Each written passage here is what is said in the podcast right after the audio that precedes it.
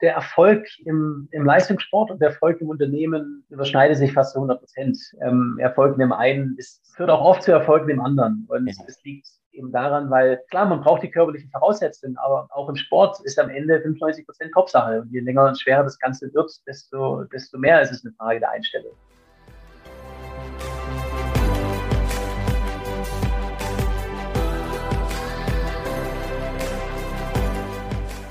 Jonas, ähm, auch nochmal eine Sache, äh, die auch meine äh, Community interessiert hat. Wie ist es möglich? Denn nach einem Marathon, du bist zum Beispiel in Mexiko in 117 Tagen, hast du die, die Distanz von 120 Marathons zurückgelegt. Also an jedem Tag mindestens einer und darüber hinaus. Ist es nicht so, dass da sämtliche Muskelfasern beschädigt sind am nächsten Tag? Also wie ist es körperlich möglich, so etwas durchzustehen? Für mich waren die ersten Marathons die schwierigsten, weil ich bin ja vorher sieben Monate, sieben Monate lang nicht gerannt. Ich bin ja geradet und geschwommen. Ja. Und bin in, in Tijuana losgerannt und die Marathons eins, zwei, drei, vier, fünf, da habe ich mich abends ja, am, am Geländer hoch, hochgezogen, um dann noch irgendwie ins Restaurant zu kommen. Also es war, äh, ich bin gehumpelt, weil wirklich meine Beine, die Muskelfasern, das war halt alles kaputt.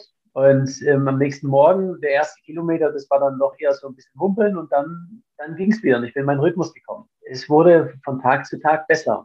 Also am Ende, da bin ich auch über 60 Kilometer gelaufen und hatte null Probleme damit. Also es ist erstaunlich, ähm, wie sich der Körper anpasst, wenn man diese, diese ersten besonders harten Tage ähm, überkommt. Ähm, deshalb ist, kann ich so von der, vom Körperlichen her sagen, ich bin mit jedem Marathon äh, tatsächlich stärker gew geworden. Der Trainingseffekt und der Gewöhnungseffekt war stärker als, der, als die, die Ermüdung. Es ist natürlich in allererster Linie so vom, vom, vom Körperlichen, in erster Linie auch eine mentale Sache. Es geht, geht darum, wenn man so viel rennt, einfach auch jeden Morgen aufzuwachen und zu sagen, hey, ich habe wieder, wieder Bock drauf, heute läufe ich Marathon. Weil ja. das jeden Tag aufs Neue, ganz egal, ob es draußen regnet oder heiß ist, muss, man muss Bock drauf haben. Was da enorm viel hilft, sind zum einen positive Denkweise, also keinen Zweifel lassen und zum anderen kleine Ziele haben. Also ich breche immer meine großen Ziele in kleine herunter. Ich habe natürlich die Vision, in München ankommen oder in Cancun anzukommen. Mhm. Im Tagesgeschäft, da laufe ich immer zum, zum nächsten Schokoriegel, zu den nächsten Tacos. und ähm, die sind nie weit entfernt. Und dann, ja, so 400 Schokoriegel später war ich in Cancun. okay. Kinderschokolade oder was waren das für Schokoriegel? Also am besten funktioniert Snickers bei mir, aber ähm, ich weiß, es gibt ja auch nicht überall, deshalb bin ich da mittlerweile relativ flexibel. In Snickers, ja, das wäre mal wieder eine Sache, auch für mich. Äh, schon lange kein Snickers mehr gegessen. Wow, ähm, das heißt, körperlich war es für dich gar nicht so die größte Herausforderung, sondern vielmehr auch mental, mit, also mental damit umzugehen? Also je länger das Ganze wird, desto, desto mehr wird es eine Frage der richtigen Einstellung und des Mindsets. Äh, klar ist ein gerade Marathonlaufen auch eine unglaubliche körperliche Belastung, weil man hat natürlich beim Laufen auch beim Runterfahren oder beim Rückenwind muss man ja trotzdem laufen und man hat keine Erholung. Es sind 117 Tage ohne Erholung. Ja. Ähm, aber ich habe bis auf drei, vier Tage, wo ich mal so ein bisschen ein Problem mit dem Knöchel hatte, hatte ich nie irgendwelche körperlichen äh, Beschwerden. Und äh, es ist letztendlich einfach eine Frage der Motivation, jeden Tag wieder, wieder aufzustehen und, und zu sagen, hey, heute laufe ich Marathon und ich, ich freue mich drauf. Und da sind wir wieder, wo wir am Anfang auch geredet haben, ähm, äh, warum, warum macht man sowas? Mhm. Und ähm, gibt es Raum für Zweifel? Und ich weiß zu 100 Prozent, warum ich es tue und ich würde für nichts anderes in der Welt tauschen. Und wenn man so an die Sache herangeht, dann, dann geht man auch mit den harten Momenten besser um. Unglaublich.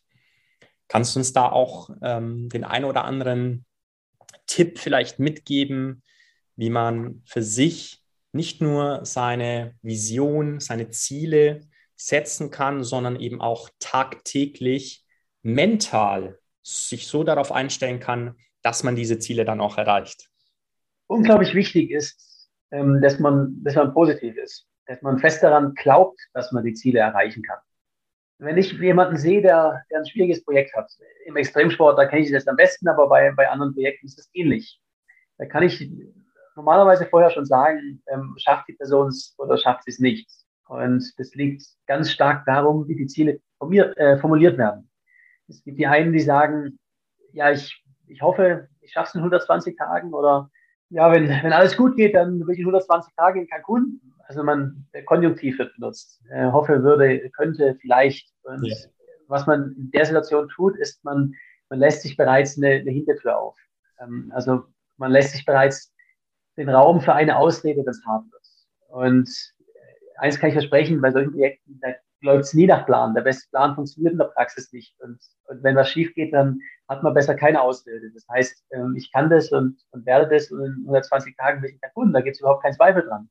Also ähm, in der, der Wortwahl und der Denkweise, der Formulierung von Zielen ähm, den Konjunktiv vergessen und einfach, ja, ich kann das und ich werde und da gibt es keinen Raum für Zweifel. Ist nicht nur im, im Sport so, sondern ähm, ich habe ja im Vertrieb vorher gearbeitet und da ja. ist es exakt dasselbe. Wenn man ähm, zum Kunden sagt und der Kunde sagt, ja, ich, ich hoffe, das Produkt kann Ihnen helfen, dann ja, was der, im Unterbewusstsein merkt der Kunde, okay, man hat man ist ja selber nicht so sicher. Also Konjunktiv ist einfach eine ganz schlechte Idee. ist die Quintessenz daraus. Ja, absolut bin ich komplett bei dir, Jonas. Vielen Dank fürs Teilen und äh, vielleicht wirklich abschließend zu dem Thema deiner Weltreise, deiner, deines Weltrekordes auch. Was würdest du rückblickend anders machen? Ist immer einfach zu sagen, nein, nein, ähm, was man anders machen könnte. Deshalb ist meine Antwort dazu nichts.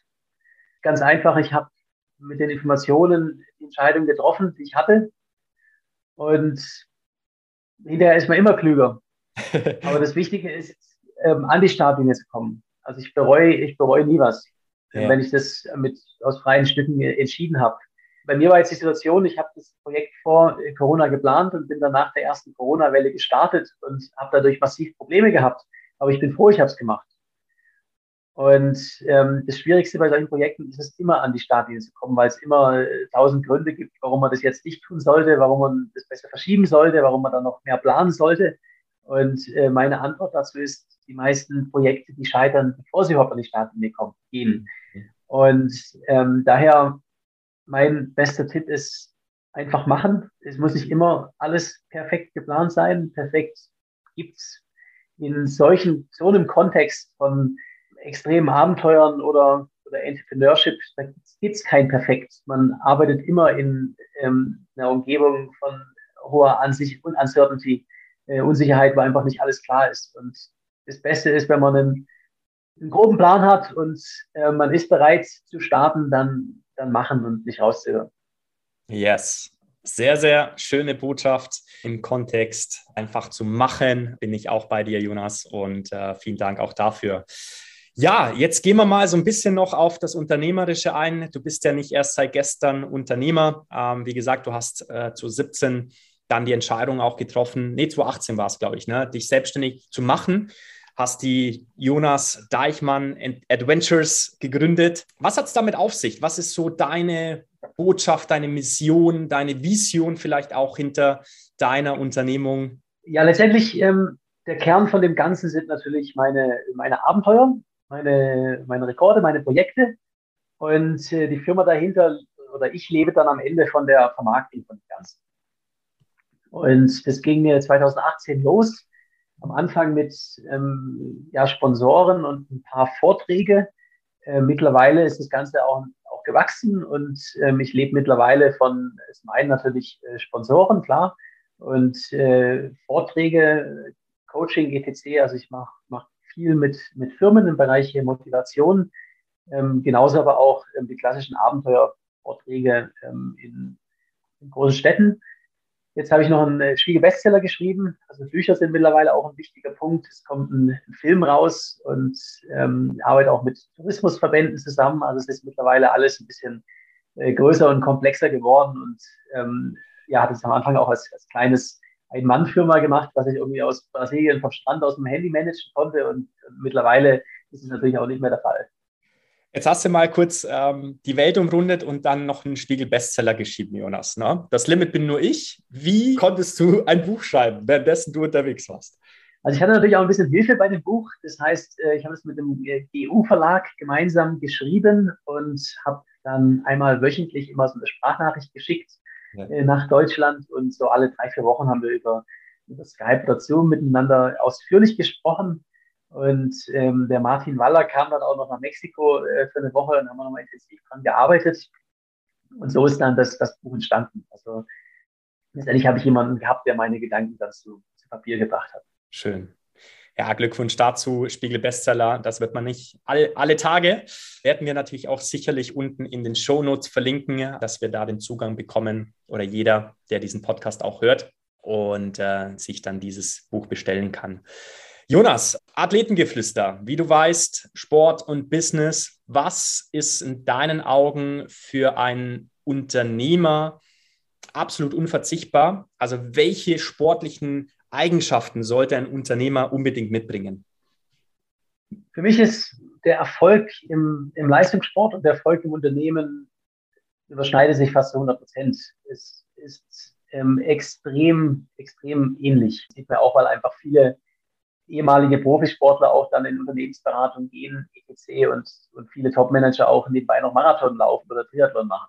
Ähm, Erfolg in dem einen ist, führt auch oft zu Erfolg in dem anderen. Und es ja. liegt eben daran, weil klar, man braucht die körperlichen Voraussetzungen, aber auch im Sport ist am Ende 95 Prozent Kopfsache. Und je länger und schwerer das Ganze wird, desto, desto mehr ist es eine Frage der Einstellung. Das heißt, ähm, was man braucht, ist ähm, natürlich der Mindset. Das heißt, man muss dran glauben, man muss positiv sein, man muss sich die richtigen Ziele setzen.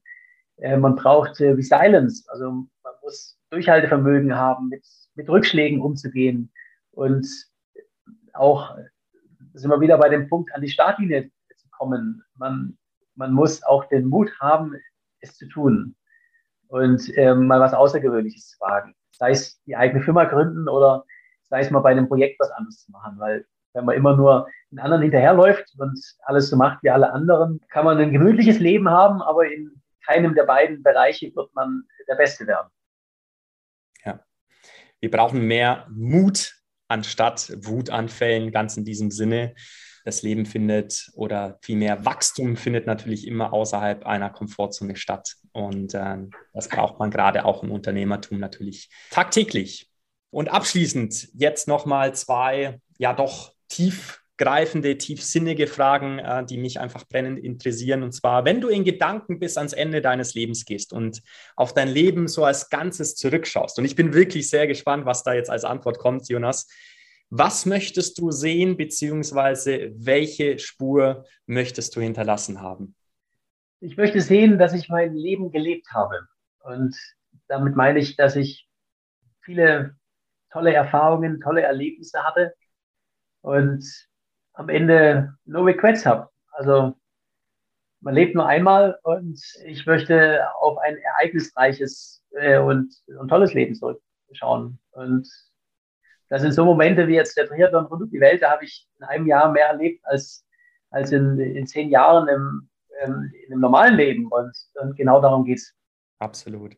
Und gleiche Situation, was möchtest du unseren Zuhörerinnen, unseren Zuhörern mitgeben? Was kannst du ihnen empfehlen für ein glückliches, mit Abenteuer gefülltes Leben äh, zu führen?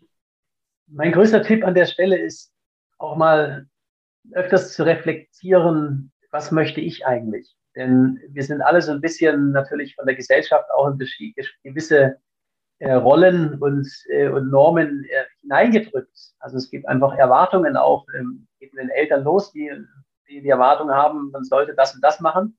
Und ähm, vielleicht ist es auch das Richtige, aber man sollte überdenken, ist das wirklich das, was ich tief in mir auch machen möchte. Und ich glaube, bei vielen Leuten kommen dann da auch Wünsche vor, ähm, die, es muss nicht ein anderer Beruf sein, vielleicht ist es ein anderer Beruf, vielleicht ist aber auch ich hatte immer mal den Traum, mich selbstständig zu machen oder ich hatte immer mal den Traum, eine, eine Weltreise zu machen und, und viele Leute tun es nie. Hm. Wow, Jonas, vielen, vielen Dank ähm, für diese Einblicke äh, in nicht nur in deine Reise, sondern auch so ein Stück weit in deine Gedankenwelt. Und äh, das ist unglaublich inspirierend. Ich persönlich kann dich sehr, sehr gut nachvollziehen und fast schon fühlen, so ein Stück weit diese, dieses Gefühl der Freiheit, dieser Selbstbestimmung, dieser Abenteuerlust, die du mitbringst. Ähm, ich darf es für mich auch gerade erleben hier in Thailand. Das ist auch so ein Stück weit meine Mission ähm, hinter dem Podcast, ähm, einfach Menschen etwas mitzugeben, wo sie selber für sich erkennen können, wie sie ihrer Zeit auch mehr Fülle schenken können, weil, wie du es gerade schön gesagt hast, wir sind sehr, sehr ähm, noch im Außenleben und lassen uns sehr beeinflussen von außen. Und äh, das ist so meine, meine große Absicht. Aber nochmal vielen, vielen Dank. Du bist für mich die Personifizierung des Ganzen und ähm, ja, wirklich großartig. Ich werde diese Story überall teilen. Abschließend natürlich äh, sei dir das Wort überlassen und wie können auch die, die Zuhörer, Zuhörerinnen mit dir in Kontakt treten? Ja, erstmal danke dir auch für das äh, spannende Gespräch. Ich muss ein großes Kompliment auch von meiner Seite, weil ich habe jetzt mittlerweile ja schon wirklich hunderte von Interviews gegeben die letzten Monate. Und wow. du hast tatsächlich noch ein paar Fragen gehabt, die ich so noch nie vorher äh, bekommen habe. Also hat, äh, hat Spaß gemacht. Cool. Und ähm, ja, die, die, Zuhörerinnen und Zuhörer ähm, können natürlich auch mir auf meinen Kanälen folgen, Instagram, Facebook, YouTube, etc. oder LinkedIn. Ja. Und äh, ich freue mich auf jeden Fall, wenn wir nochmal äh, zum anderen Zeitpunkt äh, noch, wenn ich nochmal Gast sein darf in deinem Podcast und wünsche cool. dir auch noch ganz, ganz viel Spaß in Thailand. Mega, Jonas. Das werden wir sicherlich in naher Zukunft nochmal hinbekommen. Vielen Dank, Jonas. Ganz, ganz liebe Grüße in die Schweiz, wo du gerade bist und bis ganz bald. Danke dir. Bis bald.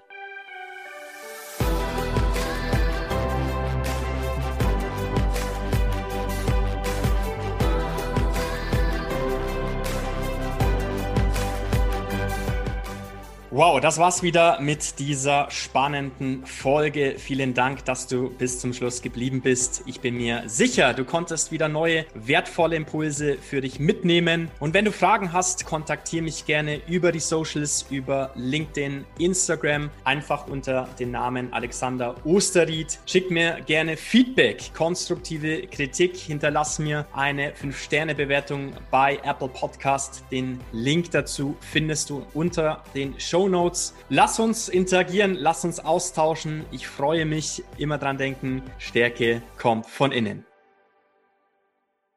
Was ich halt einfach als Schluss noch sagen möchte, ist, ich, ich beobachte dich ja auch auf Social Media und du bist ein cool. absoluter Geber und vor allem du bist ja ein, ein Sportfanatiker und du gibst ja da extrem viel Wissen, extrem viel Wissen weiter und äh, von dir kann man nur lernen. Du bist eine sehr inspirierende Persönlichkeit und darum ist mein Tipp, wenn ihr Fragen habt zum Thema Sport, zum Thema Network Marketing, zum Thema Business, euch bitte unbedingt beim lieben Alex melden und er, er, er, kann euch da dann Informationen geben. Und ich bedanke mich für, auch für deine Zeit und äh, ich nehme das Ganze natürlich nie auf die leichte Schulter. Du kennst mich. Äh, wenn wir zusammen etwas machen, dann geht es darum, Mehrwert zu kreieren und das verkörperst wow. du das lebst du und darum bin ich dir dankbar, dass du auch diese Podcasts machst, um Mehrwert zu geben. Und das war eigentlich mein Schlusswort in diesem Sinne. Das Einzige, was ich zu sagen habe, ist Danke.